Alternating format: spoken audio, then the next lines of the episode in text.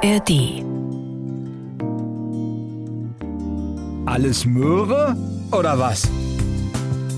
Der Gartenpodcast von NDR1 Niedersachsen. Ja, heute sind wir nur ganz kurz bei unseren Alles Möhre oder was Gemüsebeeten, denn ich will noch in den Berggarten in Hannover, um mir da besonders interessante Stauden und Gehölze für den Sommer zeigen zu lassen.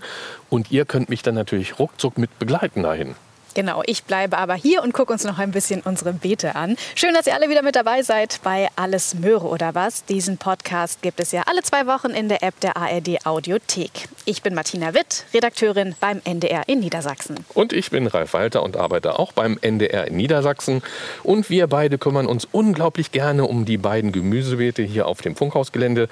Und hier ist auch immer etwas los in den Beeten. Auf jeden Fall, wir werkeln hier ja schon eine ganze Zeit dran. Und jetzt haben wir den Boden wieder mal ein bisschen gemulcht, also bedeckt mit all dem, was hier so anfällt, wenn wir rumgärtnern und Dinge abschneiden und Beikräuter rausholen. Und zum Beispiel, wenn wir auch die Tomaten ausgeizen, dann landen hier so die abgebrochenen Triebe auf dem Boden des Beetes. Die werden dann auch so ein bisschen klein geschnitten. Und das ganze Pflanzenmaterial, das bedeckt dann den Boden. Dann kommt ein bisschen weniger Sonne dran.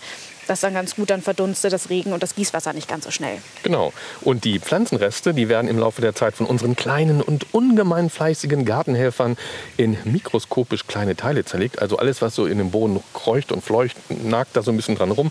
Und diese kleinen Teile werden dann wirklich eingebracht wieder von diesen mikroskopisch kleinen Tierchen. Und das düngt dann da auch unsere Beete. Das sieht doch jetzt, würde ich sagen, alles soweit in Ordnung aus, Martina, oder? Ich bin wirklich zufrieden mit unserem bisherigen Oh, Garten, ja, auf jeden Fall. Und wir haben ja auch eine kleine Bewässerungsanlage aufgebaut vor ein paar Wochen und die arbeitet auch ganz zuverlässig, versorgt hier unsere Pflanzen mit dem notwendigen Wasser und äh, wir haben die ganz gut eingestellt. Also du, Ralf, hast die gut programmiert.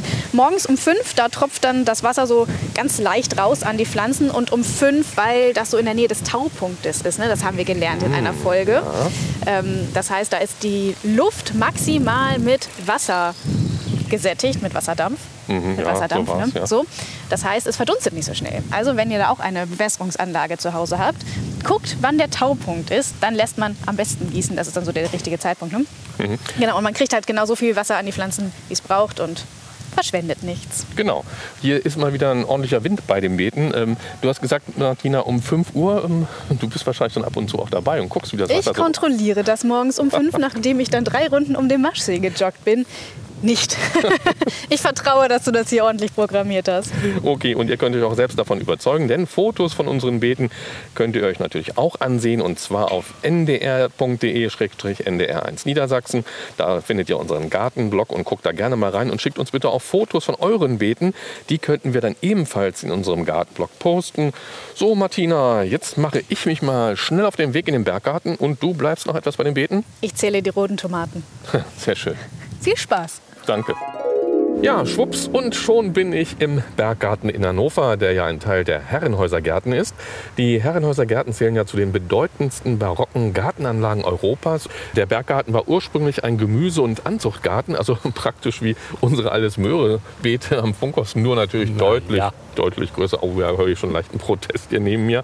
Und heute ist der Berggarten ein ja, toller botanischer Garten. Den wollen wir jetzt ein wenig gemeinsam entdecken und uns tolle Stauden und Gehölze für den Sommer ansehen, die vielleicht auch etwas für eure Gärten wären. Neben mir steht, ihr habt eben schon so ein bisschen gehört, Gartenmeister Ingmar Guldner, den viele von euch schon aus einigen Folgen kennen dürften. Hallo Ingmar. Hallo Ralf, toll, dass du hier mitten in die Sonne einsteigst. Ist fast wie Urlaub, ne? Aber wir haben noch keinen Urlaub. Nee, wir müssen jetzt hier noch so ein bisschen, ne? aber es macht ja auch Spaß. Es scheint die Sonne, dann macht es natürlich doppelt Spaß hier, nicht? Und du zeigst uns gleich einige deiner botanischen Schätze hier. Oh ja. Und ähm, wer die Alles Möhre oder was Folgen der letzten Monate gehört hat, der erinnert sich ja bestimmt noch daran, dass wir da eine neue Rubrik haben, Profitipps aus den Herrenhäuser Gärten. Und heute gibt es dann praktisch nur Profitipps, ne? die ganze Folge über hier Wir gehen mal so richtig durch Ingmar. dick und dünn, hätte ich jetzt beinahe gesagt. oder durch Grün und Bunt. Ne? Es leuchten uns ja hier die tollen Farben entgegen. Wir sind jetzt hier am Haupteingang, also durch den Haupteingang durchgegangen und linker Hand ist ein Hang. Der ist toll bepflanzt. Wir haben hier gelbe Blüten, ähm, wir haben hier violette Blüten. Fangen wir doch mal mit den gelben Blüten an. Das ist die Schafgarbe.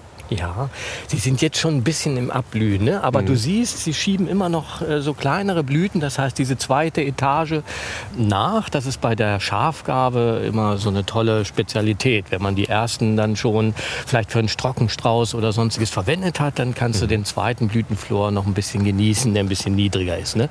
Und Garten ist ja nicht nur zum Anschauen da, fass mal an, so ein bisschen dieser Duft. Meine Mutter liebt das auch immer. Oh. Du darfst hier ruhig mal ein Blatt nehmen, hier einmal Mal ein bisschen reiben. ne, Schafgabe. Und ohne jetzt was schon vorwegzunehmen, wir werden nachher noch die Duftlichtung beschreiben. Und dort ist ein ganzes Sortiment an Schafgabe aufgepflanzt, aber dazu später mehr. Ne? Gut, und wer die Schafgarbe jetzt nicht direkt vor Augen hat, ja, so 1,20 Meter, 1,30 Meter hoch. Ja, Gelber- ne, je nach Sorte, je nach Art, ne, wie die dann sich hoch erklimmen.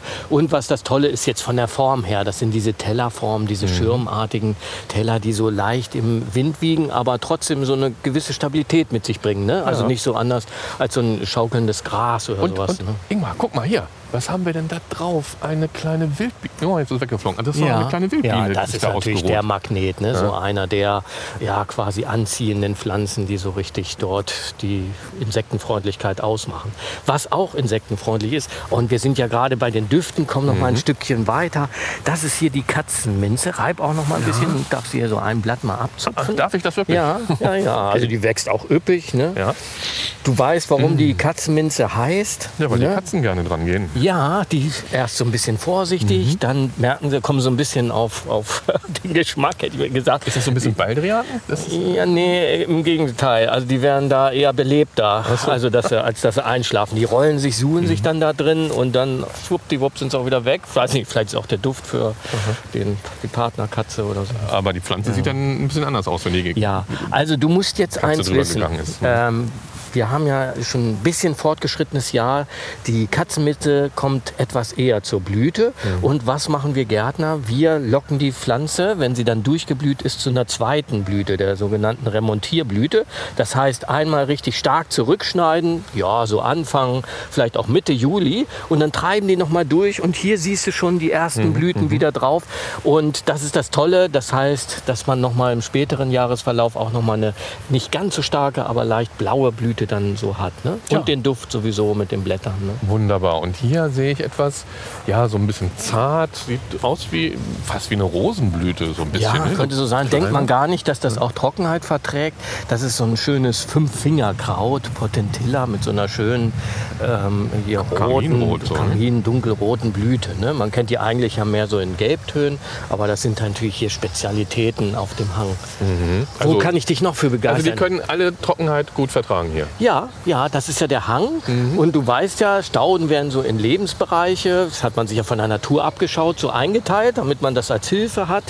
Das ist quasi hier der Lebensbereich Freifläche. Das heißt, Pflanzen, die auch ein bisschen Trockenphasen mal kompensieren können, ohne dass man gleich wieder mit der Gießkanne daneben steht. Ne? Aber ganz auf Null sollen sie nicht runtergehen. Ganz auf Null. Das schafft keine Pflanze. Ne? Auch in Wüste nicht. Ein gewisser Feuchtanteil muss da sein. Das heißt, man muss diese ausgleichende und auch diese Förderung der Wurzeln dann befürworten. Also nicht verwöhnen, auch in guten Zeiten. Denn dann bilden die Pflanzen nicht ausreichend Wurzeln. Und wenn du jetzt mal nachgräbst, wenn einen Spaten dabei hätten, dann siehst du, dass die 40, 50 Zentimeter tief wurzeln. Und das ist natürlich eine andere Reserve, als wenn sie nur so 10, 20 Zentimeter oben das Wasser ähm, absaugen müssen. Also das, was wir ja auch ganz oft in den Folgen betonen, wer zu viel gießt, also jeden Tag vielleicht mit der Gießkanne oder mit dem Schlauch rangeht an seine Pflanzen, der verwöhnt die Pflanzen zu sehr, die bilden dann keine langen Wurzeln. Warum auch? Äh, Wenn die kurzen reichen, muss ich mich nicht groß anstrengen. Ja, genau. Also das kennen wir Und ja reif. auch. Ja? Hier noch mal einmal weiter. Es gibt natürlich auch andere Mechanismen von Pflanzen, die dann einfach, wenn es trockener wird, einziehen. So wie hier die Steppenkerze. Ereburus kennt man ja auch von den Katalogen und so.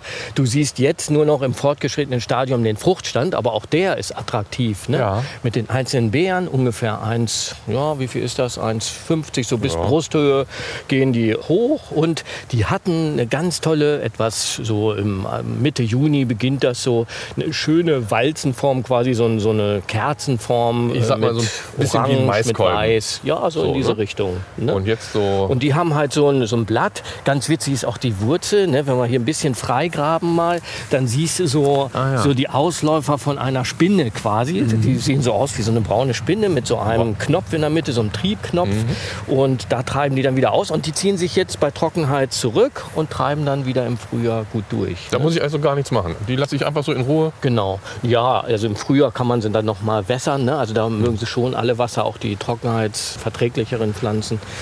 Und dann kommen die gut durch. Und die bilden halt auch so, weil die sich durchdrücken durch so flaches Gemenge, drücken die sich durch mit ihrer schönen Kerze dann und haben noch mal einen schönen gestalterischen Aspekt. Wie heißt die nochmal? Sagst du es nochmal? Eremurus, das ist die schöne Steppenkerze. Die schöne Steppenkerze. Also das fände ich äh, wirklich, das könnte ich mir auch ja, bei mir im Garten vorstellen.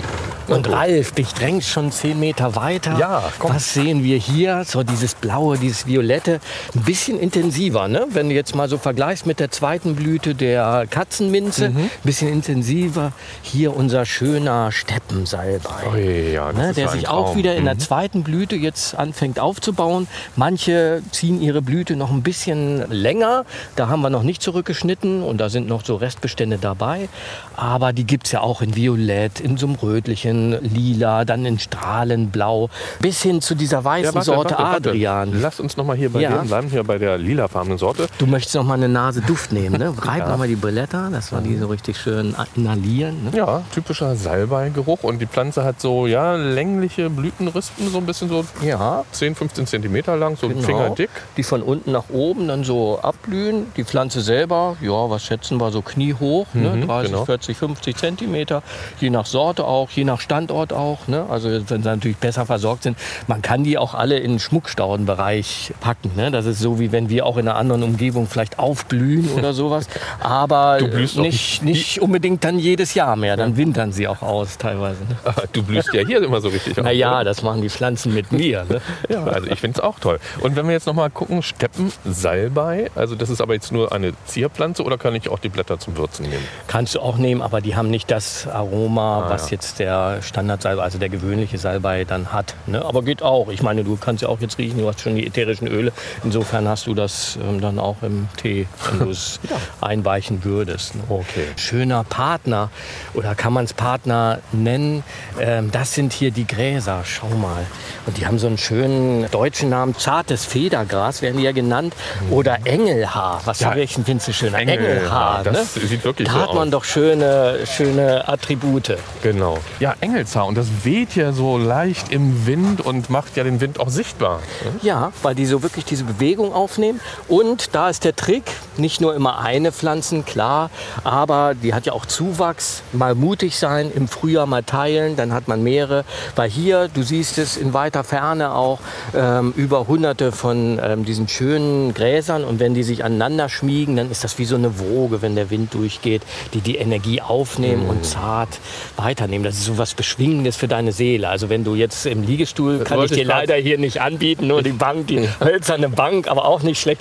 Aber im Liegestuhl liegst in deinem Garten, dann könntest du richtig. Ähm, Stundenlang könnte ich dann darauf Relaxen, hingucken. ne? Ne? Und dann vielleicht schlummert man dann auch sogar ein. ja, wobei dich ja dann der Salbeiduft wieder so ein bisschen. Oder du möchtest mal ein bisschen was Süßliches probieren. Was hältst du hier von den Taglilien? Ja. Die sind ja auch noch mal schön kombiniert, reingestreut. Auf der Rechtsseite, so gegenüber vom Hang, haben wir ja das ganze Sortiment Da mal. ne? kommen wir gleich ja, noch hin. Wunderbar. Lass uns noch mal hier Zu äh, dem Engelhaar möchtest du noch Engelhaar, mal ja. zurück, Ne, ja, ne? noch, ja, also noch mal anfassen. Oh, ja, also ganz Auch schön weich. zart, Ne? ja. Früher gehörten die zu den Federreiergräsern. Die hatten auch Saatgut, was sich so ein bisschen aussieht, nicht lästig Mhm. oder sowas. Manchmal auch an den Hosen festsetzt so ein bisschen. Ne? Also breitet sich aber nicht über Wurzelausläufer aus, muss man Nein. keine Angst haben. Nein, bisschen Saatgut, aber das möchte man ja vielleicht auch haben, dass man die eine oder andere Pflanze mal dazwischen, ähm, wo das ähm, frische Gras dann wieder durchkommt. Genau. Ne? Ja, hat auch so ein frisches, schönes Grün. Ne? Jetzt ist es natürlich ein bisschen schon im fortgeschritteneren Jahr, wo wir auch mal eine Bürste nehmen. Wenn dann der Fruchtstand so hart, so ein bisschen schwer wird und die sich niederliegend sind, dann nehmen wir tatsächlich, vielleicht auch deswegen Engelhaar, ähm, eine Bürste und kämmen die so einmal durch. Dann werden die so leicht. Wir nehmen so ein bisschen die Fruchtkörper ab und so weiter. Und Ihr dann kämmt sie hier wieder. die ja, Gräser? Da hast du jetzt nicht geglaubt, ne? Ich habe jetzt auch keine in der Tasche, aber Ganz im Ernst? sonst würde ich dir noch mal das richtig vorführen. Also das wäre auch was für unsere Hörerinnen Ich hoffe? Natürlich, dass bei ähm, keinem von uns so viel dann hängen bleibt, wenn er durch sein eigenes Haar geht. Aber hier ist das so, dass dann wir einiges da rausholen können. Also dann steht bei euch im Plan heute Gräser kämmen. Ja, Engelhaar Engelhaar kämmen. der Handlung. Sehr schön. Gut, und die Taglilien hast du ja schon angesprochen. Wollen wir mal rübergehen zu dem da sind noch ein paar mehr. Ne? Wir gehen da mal eben hin. Also die sind ja jetzt mit der Blüte durch. Die haben so eine tolle Eigenschaft, dass sie so ein kleines Blühloch, so wo die Frühsommerstauden durch sind und die Spätsommerstauden Ja. so in der Prärie dann schon richtig im Kommen sind. Das gleichen die so ganz schön aus. Ne? also da hat man dann äh, für die Zwischenzeit das. Ja, und das auch in verschiedenen Farben. Toll ist übrigens auch, das vergisst man jetzt, ne, wenn man hier so im Sommer durchschreiten, dass die einen tollen frühen Austrieb haben. Relativ hart dann auch sind, wenn nochmal ein Spätfrost kommt. So ein frischer Trieb kommt dann in so einem ganz hellgrün dann raus. Ne? Also ich möchte es mal kurz beschreiben. Wir stehen hier vor einem Beet. ähm, Das ist ungefähr na, 30 Meter lang. 30 Meter lang und so zwei Meter tief ungefähr. Und da stehen ja, mehrere verschiedene Sorten von den Taglilien. Ganz vorne geht's los mit den gelben. Das sieht so richtig zitronig aus, diese Farbe. Ach, guck mal, und heißt auch Zitronenriese. Der Name, ein Programm. Und es ist dann so eine trichterförmige Blüte und immer, ja, man kann sagen, so fast eine immer an so einem Trieb.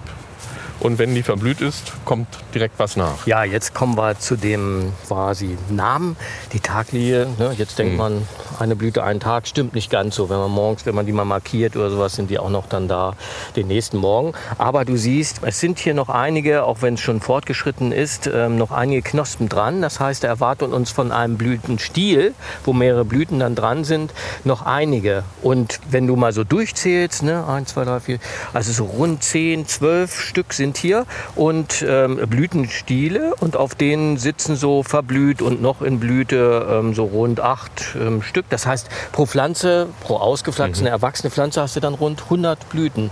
Man denkt, Taglie, na gut, dann ist das so an zwei, drei Tagen vorbei, wenn die ein paar Stimmt Blüten nicht. haben. Wochenlang. Aber, ne, und das ist so das Geheimnis. Ne? Wird so 60 cm hoch. Unterschied gibt es noch. Es gibt ja so eine richtige Society, die sich nur darum kümmert, um die schönen Hemerocallis, wie sie botanisch heißen. Ob die Blüte jetzt über das Laub kommt, ob sie weit höher steht und dann alle Farbgattungen so, außer das Blau, das hat man noch nicht so richtig erreichen können, wie die sich dann auszeichnen. Ne?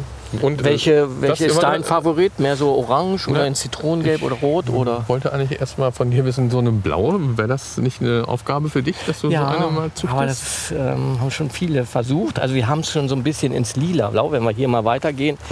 Wie findest du die? Ähm, Prairie Blue Eyes heißt sie, aber so richtig blau ist noch nicht so Nee, überzeugend. so ein ne? bisschen violett, ne, würde ich Ja, sagen. Mit, mit ne? einer gelben Mitte Ja, so. ne, und so einem weißen Strahl noch rein. Ah, kommt noch nicht so ganz hin. Ne? So, und ihr habt das hier kombiniert äh, mit den Alliumpflanzen, mit den großen Kugeln. Ja, ist übrigens auch so von der Gestaltung her eine schöne Variante, um ein bisschen ähm, Gärten oder, oder Gartenbereiche attraktiver zu machen. Es muss nicht immer eine Blüte mit der anderen zusammenkommen. Hier der Allium, also dieser schöne Zierlauch mit seinen Kugeln, der ist ja schon lange durchgeblüht. Ne? Äh, Mitte, Ende Mai fängt er an, im Juni ist er dann durch. Und trotzdem, einige sind allerdings auch schon umgefallen oder sowas, hat er so einen Kontrast mit diesem gräulich eingetrockneten Blütenstand, mit diesen braunen Kugeln und dann dieser festen Blüte. Ne? Also es muss nicht immer die blaue Blüte dann zum Hemerocallis sein. Ne? Genau, also ruhig stehen lassen, auch äh, wenn die beste Zeit vorbei ist, ziert der noch in den Ja. Beeten. Und was ja auch ganz toll ist, Allium hat ja unten natürlich auch Laub, aber das Laub wird ja ganz schnell gelb. ne? Also kaum ist die Blüte richtig schon da, ist das Laub schon gelb. Und dadurch, dass ihr hier die Taglilien drumherum gepflanzt habt, fällt das gar nicht auf. Du beschreibst unseren Alltag, hast es gleich durchschaut. Schade, Ja. wir wollten das eigentlich so versteckt mit einbringen. Das ist das Tolle. Und was jetzt hier noch oben drauf kommt, das Laub ist sogar etwas ähnlich. Das heißt, selbst wenn das Laub noch länger grün wäre oder sowas, würde es gar nicht auffallen, weil es in dem gesamten Austrieb dann so ein bisschen untergeht. Ne? Also ihr habt so einen richtigen Plan, glaube ich, Ach, ne? du kennst schon die ganze Trickkiste. Ne? Kennst du denn noch eine Trickkiste? Ich weiß Wir nicht. gehen jetzt mal hier rüber und dort strahlt uns entgegen, das ist ja jetzt so die Hochzeit der Helenium, der Sonnenbraut. Die Sonnenbraut, hier in diesem ja, samtigen Orange oder in Gelbtönen. Wir haben hier verschiedene Sorten. Ne, und die Trickkiste ist die, dass die auch nächstes Jahr wieder in diesen verschiedenen Farben agiert, dass man die Fruchtstände dann, bevor sie sich aussehen, auch möglichst abnimmt. Weil sonst sehen die sich auch gerne aus und dann hast du plötzlich nur noch gelbe im Garten und wunderst dich, weil die anderen nicht so stark wachsenden roten oder orangen Sorten dann zurückgehen. Gut, wir sehen das jetzt hier, aber wir mü- müssen es auch noch mal beschreiben. Also Sonnenbraut, getraut ja, 80 Zentimeter hoch. Ja, also es gibt ganz unterschiedliche Höhengruppierungen. Hinten siehst du zum Beispiel da hinten die Goldammer für 1,20, 1,40 sowas. Ne? Und dann hier diese schönen ähm, überhängenden fast schon, die sind schon fast 1,50. Also gibt ganz unterschiedliche Höhengruppierungen dann. Ne? Ja, und oben dann halt die Blüte, die so ja, sonnenförmig aussieht. Ja, ne? so tellerförmig, so radförmig, ne? so in der Mitte der Knopf und dann drumherum die einzelnen farbigen Blütenblättern. Und du siehst, die sind auch manchmal so ein bisschen geflammt. Ne? Ja. Und je nachdem, wie diese, diese kuppelförmigen Teller dann auch noch mal hoch so gehen, als ob so ein UFO gleich wieder abhebt. Ne? Ja, wie ein UFO. Und die Bienen summen drumherum. Ja, ja, und das ist ja letztlich das Geheimnis, wo Vielfalt ist. Es muss nicht immer nur eine Pflanze sein oder sowas, wo Vielfalt ist. Ne? Da ist meist auch Tiervielfalt. Ne? Wunderbar. Jetzt stehen wir hier an einem Gartenbereich, der auch mit wenig Wasser auskommt und auch was die Pflege anbelangt auch nicht so anspruchsvoll ist. Und das ist der Präriegarten. Und da Ja. schlägt, glaube ich, dein Herz immer höher, wenn du da bist, Ja, oder? das ist schon so, weil man ganz viele Assoziationen hat. Ne? Geht dir das nicht so? Ich habe so, so wenn jetzt noch die Melodie, spiel mir das Lied vom Tod Oh oder mein. sowas eingeschossen wird. Oder du im Hintergrund so eine Büffelherde hörst, wo du nur das Zittern des Bodens hörst, aber langsam auf dich zukommt oder Komm, sowas. aber haben wir heute Ja. nicht dabei, ne? Früher, nein, kann man leider nicht einspielen. Früher war es natürlich auch so, dass das eine unendliche Grasweite war. Ne? So im Richtigen ist ja jetzt die Kornkammer Nordamerikas, wo früher die ganzen Prärielandschaften waren, auch unterschiedliche Prärien. Und da war immer, wie hieß es so schön, ein Baum ein Verbündeter. Ne? Das heißt zur Orientierung, sondern endlose Weite. Das haben wir hier im Berggarten natürlich nicht. Werden wir auch im Hausgarten, auch in deinem Hausgarten, diese endlose Weite nicht so ganz hinbekommen. Nee, ich auch nicht. Auch den Grasanteil. Du siehst ja hier relativ viel Blühendes. Der Genau. Grasanteil ist in der normalen Prärie 95 Prozent, in der historischen Prärie so bei 95 Prozent plus. Ähm, Im Garten haben wir hier natürlich die schönen nordamerikanischen Schmuckstauden dazu gesellt. Na Ne? Und was springt dir als erstes ins Auge? Na, hier Was? dieser schöne Riesen-Ehrenpreis. Was Ja. hältst du von dem? Also, wenn du das schon so anpreist, den Ehrenpreis, also der sieht schon beeindruckend Der kommt aus. schon zur Ehre. Ne? Ja. Wie hoch schätzt du den so? Das geht schon fast bis in Fast, Augenhöhe. Ja, so, ne? so 1,70 ist das schon. Also du siehst, der Ehrenpreis, der steht ein bisschen weiter hinten. Ne? Wir haben das jetzt nicht mehr so klassisch wie in früheren Jahren, wo wir die Niedriggrasprärie, die Mittelgrasprärie, mittelhohe Grasprärie Hm. und dann die ähm, Hochgrasprärie dargestellt haben. Und deswegen ist das schön für Gartenbesitzer. Auch da können sie dann sehen, aha, die stelle ich ein bisschen weiter in den Hintergrund. Aber trotzdem leuchtet sie. Ne? Wir sind jetzt hier drei, vier Meter entfernt und ist jetzt nicht minder von, von der Ehre. Der Eindruck ist schon gewaltig. Also das Ja. ist halt, ja, wie wir ja schon gesagt haben, so 1,70 hoch, äh, länglicher Blütenschaft so, ne, mit so lila. Mit so mehreren kleinen Kerzen, ne, die sich so im Violettton aufbauen. Mal ein bisschen helleres Lila, mal ein bisschen dunkler ins Blau mit hineingehen. Ne? Vielleicht kennt jemand Veronika, so diese, daher auch Veronikastrum, diese kleinen süßen Ehrenpreis. Und das ist quasi der große Bruder, wenn man so nimmt. Ne? Und wir haben hier ab und zu ordentlich Wind, nicht? Vielleicht hört man es ja auch Ja, hier. ist auch schön, ne? wie die Gräser hier so ineinander wogen. Hier vorne das Liebesperlengras. Au, Liebesperlengras, weil das so kleine, oder Tautropfengras, weil das so kleine ähm, Perlen dann so bildet, die du jetzt ja schon fast so siehst im Ansatz. Und was toll ist, wenn du noch mal tief einatmest, weiß nicht, vielleicht hast du das einer anderen Pflanze zugeordnet, merkst du so, Ja, der, der Wind verströmt so, so ein bisschen, ne? Ja. aber so ein bisschen vanillig, so Mhm, dieses was- Liebliche. was ist das? So, und das ist das Gras. Da bleibt hier fast jeder stehen, wenn es windstill ist Mhm. und denkt sich, welche Pflanze blüht denn hier oder sowas. So ein kleiner Geheimtipp. Ne? Sporobulus heterolepis, weil du es unter deutschen Namen wahrscheinlich gar nicht so bekommst. Strobolus. Sporobulus heterolepis. Oh. Schön, du wirst hier noch Karl von Linné. Der ja, längst verstorbene Botaniker, ne, der, der die Nomenklatur ja, die Einteilung, so die, die ja, Vorname und Nachname sozusagen der Pflanze und so konnte man die Oh, dann du bist gut. super Komm einsortieren. Du bist hier genau richtig. Nichts mit Liegewiese, ne? In Schweden ne, hat er gelebt Ja. und ist da auch in Uppsala, glaube ich. Ja, der hat Ja, ja, wir auch wollen dann, nicht so weit. Ja, Wir wollen nicht ne? so weit in die Historie. Sein Name von Linné, von den Linden her und so. Ja. ne? Haben wir ja. ja. Sehr schön. Ja, Ja. bevor wir hier noch weiter schwärmen, also sag doch mal ganz kurz, wie groß ist der Bereich hier? Der sieht ja, also fast bis zum Horizont ist jetzt übertrieben, aber es ist schon einiges an Quadratmetern. Ja, ist jetzt hier. ein bisschen durch unsere Baustelle, wo wir uns natürlich sehr freuen, dass da ein neues Schauhaus gebaut wird, ein bisschen zurückgenommen. Aber das sind rund 3500 Quadratmeter, also so ein paar Baugrundstücke, Mhm. ne, auf denen sich allerdings der Schmuckstaudenbereich, die gehen so ineinander über, weil vieles sind auch, kennst du auch aus den Bauerngärten, so schöne Flocks oder sonstiges. Solidago, also die Goldrute, den Sonnenhut und so weiter. Das sind ja Nordamerikaner, die aber eigentlich auch Schmuckstauden sind. Und so geht das ineinander über. Du siehst kaum ne, hier den Übergang zu den Päonien oder sowas, also zu den Pfingstrosen, sieht man kaum. Ne? Es geht ja in dieser Folge um den Aspekt eben Pflanzen, die Trockenheit gut vertragen können und äh, nicht täglich vielleicht gegossen werden müssen. Wenn du jetzt vier, fünf aus dem Präriegartenbereich herausnehmen würdest und sagst, das wäre was für die Hörerinnen und Hörer, das passt gut in jeden Garten und da hat man viel Freude dran und wenig Arbeit. Ja, also zunächst die Gräser, ne? also die bekannte Rutenhirse, ähm, die ja so manchmal straffer aufrecht steht, äh, manchmal ein bisschen ja, sich so umlenkt, wenn sie nicht ganz so stabil ist, aber die im Herbst dann eine wunderschöne rote, je nach Sorte natürlich, oder so metallisch glänzende Färbung dann hat. Also diese schöne Rutenhirse, das ist so ein Favorit. Das nächste wäre so die Nachtkerze. Wir hatten die Tagliege, jetzt haben wir die Nachtkerze. Ja. Aber sie blühen auch tagsüber, keine Sorge. Ne? Heißt sie so Mhm. äh, schön. Und da gibt es aufrechte und niederliegende Sorten. Guck mal hier, die blüht schon fast das ganze Jahr über. Äh, umspült die Kanten da in diesem Zitronengelb. Ja, ja. Das ist diese kriechende oder teppichbildende Nachtkerze, die da wirklich auch über Kantensteine rüber äh, wächst, so rund 30 Zentimeter hoch ist und in diesem Zitronengelb. Und was schätze ich hier von der Weite? Aber es ist bestimmt eine 5 Zentimeter Durchmesserblüte. Ja, sieht ne? Und sieht man eindrucksvoll aus. Fernwirkung und Nahwirkung auch. Ne? Und Das- äh, Nachtkerze, das heißt, sie lockt vielleicht auch Nachtfalter an, kann das sein? Teilweise ja. Was noch toll ist, du hast mich nach Favoriten gefragt und musst mich dann bremsen natürlich. ne? Und die Qual der Wahl ist natürlich immer groß, aber das sind die ganzen Flammenblumen. Ne?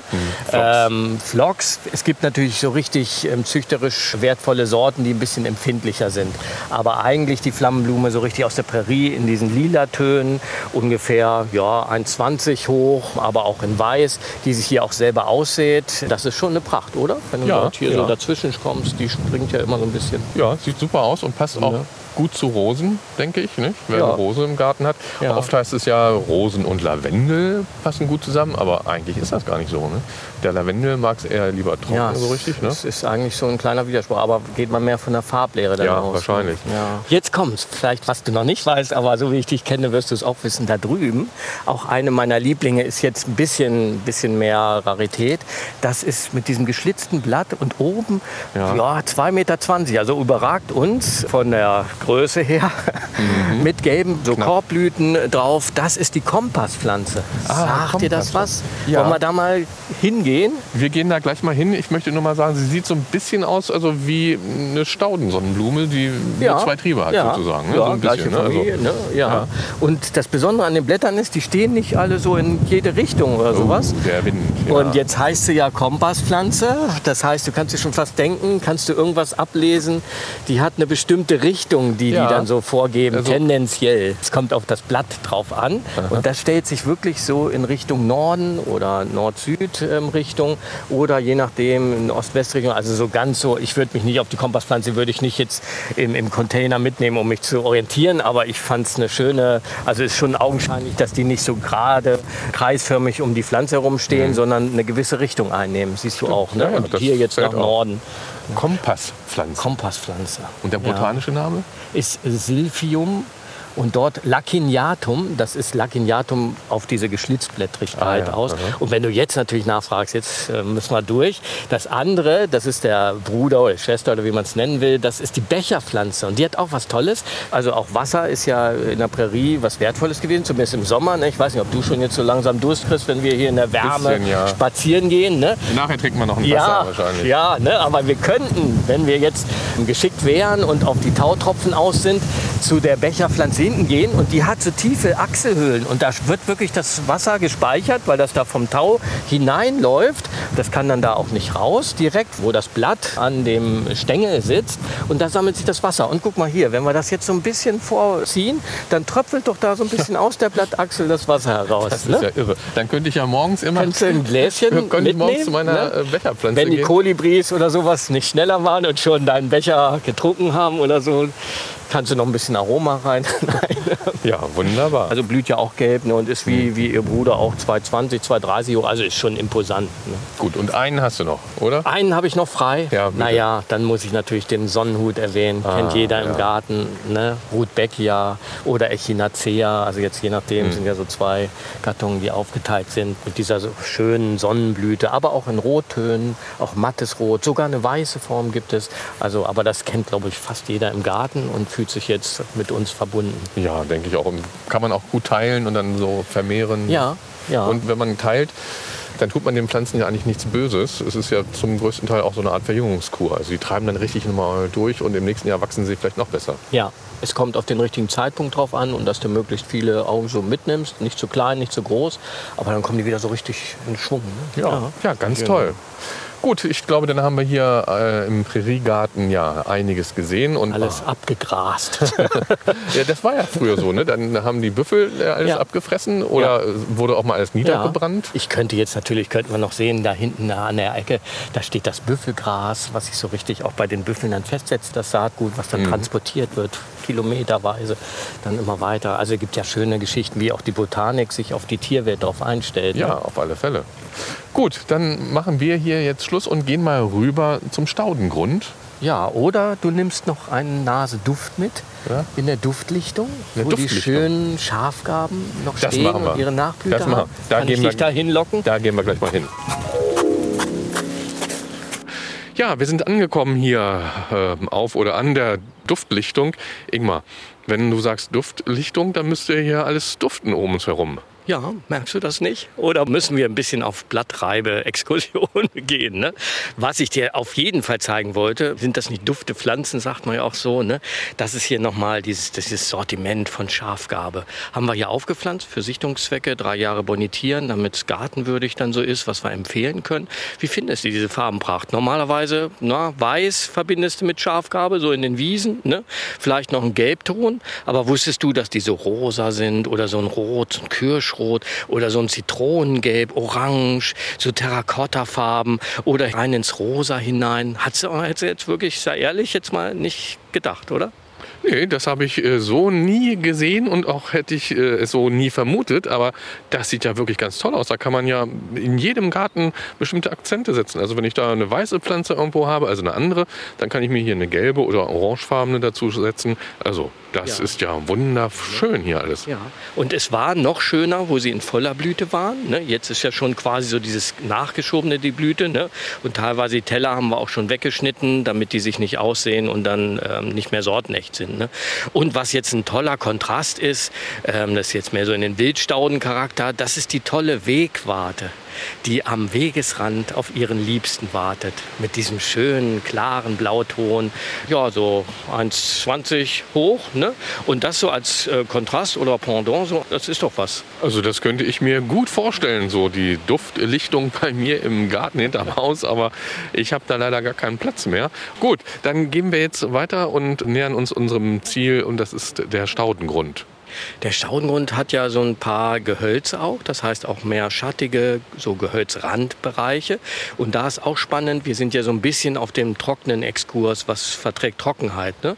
Und Stauden dort haben ja die Schwierigkeit, dass sie mit ja auch Tropfenfall, aber auch mit wenig Wasser zurande kommen. Vielleicht so gehölzrandmäßig äh, ist noch die Lichtung da, dass äh, die Sonnenstrahlen reinkommen, aber der Regen nicht, weil er wie so ein Dach abperlt von den Bäumen. Und da schauen wir uns mal zwei, drei Pflanzen an. Ja, kann ich dich da reinlocken? Das machen wir. Also auf geht's. Wir sind noch mal ein bisschen unterwegs und sind auf dem Weg zum Staudengrund.